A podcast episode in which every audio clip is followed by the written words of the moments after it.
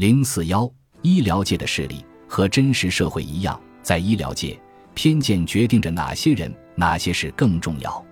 相比于医治普通成人的医生，照料儿童、精神病患者、穷人和老人的医护人员，往往工资更低，甚至社会地位更低。医疗界的权力金字塔顶端是专注于手术、器官、医疗程序、医药科技和器械的人。而在底层的往往是处理精神疾病、整体治疗、复杂生理系统的人，也就是处理所谓社会问题的医生。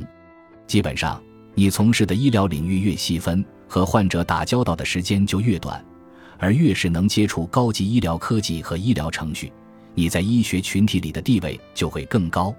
如果将医生的年收入与职业地位挂钩，那么你会看到系统性的收入不平等。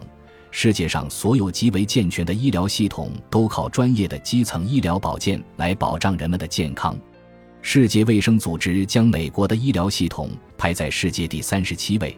因为美国的基层医疗保健医生很难招募。一方面，这个职业的确需要承担很大的责任；另一方面，他们的年收入要比内科医生少十几万美元。成人医生的工资比儿科医生高。整形外科医生的工资比风湿病医生高，神经外科医生的工资比精神病科医生高。在内科和儿科部门，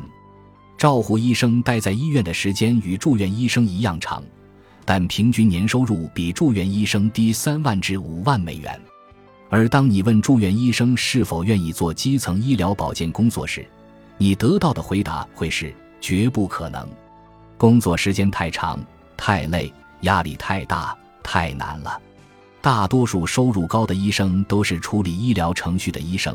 并且大部分是男性；而收入低的医生大多是女性。泌尿科医生的工资比妇科医生高。老年医学与姑息治疗作为遍布美国、拥有几十年发展历史的专业领域，已具备先进的职业训练和健全的医师认证机制，但这两个领域的工作人员。至今没有被认可为专业医生。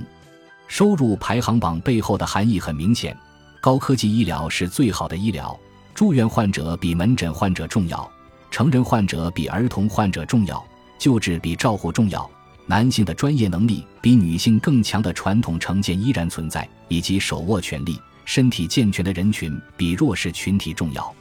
医疗界的这套价值排序不仅与社会的真实需求背道而驰。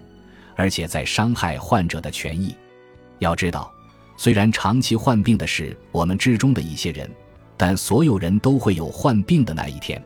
医疗资源和医生资源分配不平衡，限制了患者的选择和机会，进而无法满足患者最大的需求。如果有什么理由能够合理化医生之间权力、回报和名望的不平等，那也许是他们的职业培训时间和工作难度互不相同。这有一定的道理。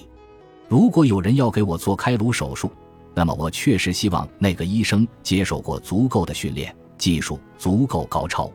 但这并不代表治疗精神分裂症的医生不需要拥有同等水平的能力。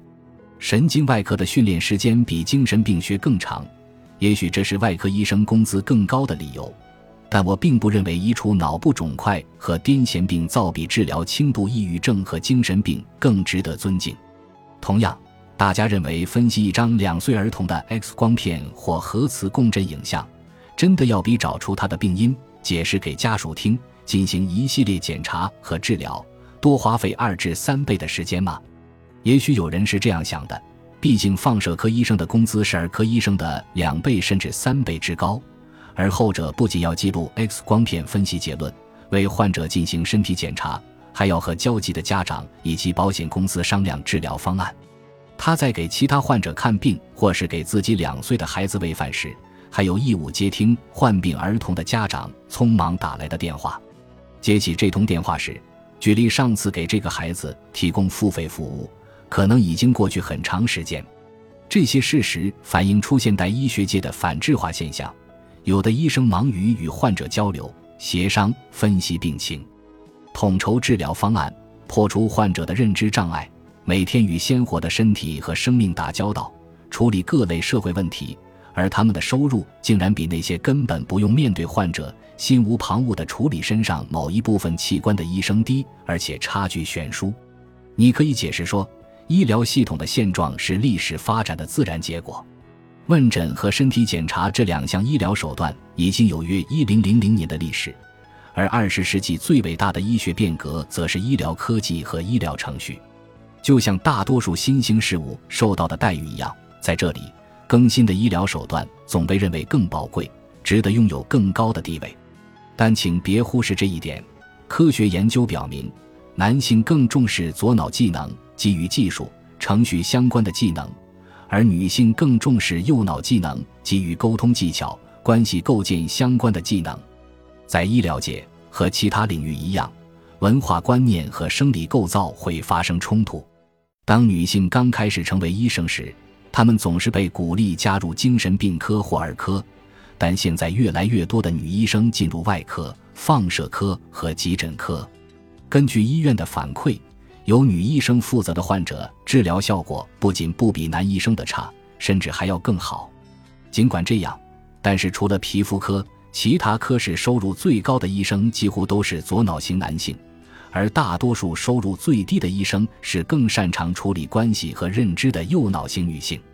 二零一六年进行的一项随机对照实验，将一些完全相同的应聘简历发给科学院，简历上仅修改了应聘者姓名，一半改为男性姓名，另一半改为女性姓名。应聘的岗位是实验室管理员。实验结果显示，无论筛选简历的人是男性还是女性。他们普遍认为，男性应聘者更有能力，也更有资格胜任这个岗位，给男性开出的薪资也更高。尽管我们不愿承认，或是努力与之保持距离，我们都是这种文化当中的一员，都遭受着同样的偏见。甚至在谈论这些偏见时，我们还认为谈论这件事情本身是对另一部分人的偏见，而那一部分人恰恰就是常常从我们最根深蒂固。最喜欢的偏见中受益的人，收入更高的人显然会有更多财产。那些靠卖药、卖医疗设备和医药技术赚钱的公司资产雄厚。同时，收入更高也意味着更有权利和能力谋取私利。比如，医生群体中收入最高的放射科医生，总是卖力地推销乳房 X 光检查。而事实上，对特定年龄层的患者来说，做这样的检查弊大于利，相比之下，其他的医疗技术和方法更有效。一些放射科医生之所以这样做，只是因为做更多的检查意味着更多的收益。反观儿科医生，他们从不会推销自己，而是努力为孩子们争取更好的学校、更好的食物和机会。这就是为什么长久以来他们的收入都处于金字塔的底层。毕竟。孩子们没有话语权，没有社会权利。人们总认为照顾孩子是女人的事情，因此他们在医疗市场上的价值微不足道。在讨论薪酬时，医生或是薪酬委员会很少会提到民众需求。事实上，直到最近，医学界才开始关注所谓的人口健康。从很多角度来说，关注社会需求都是很反美国文化的事情，因为在美国文化中。个人主义盛行，自主决策权被放在首位。医生当然有权选择去放射科、骨科、皮肤科、麻醉科，也有权拒绝去基层保健科。但基层医疗保健才是这个社会迫切需要的医疗服务，它可以更有效地预防疾病，降低医疗成本。然而，医生并非凭空做出他们的职业选择的，和其他普通人一样。医学生也渴望得到尊敬、名望、金钱和权力。他们知道，在医学界甚至整个社会中，谁更为重要。而且令人惊讶的是，他们在医院实习时接受的训练大多是介入性医疗或是针对部分器官和疾病的医疗，因此他们在这些科室工作时更为自信。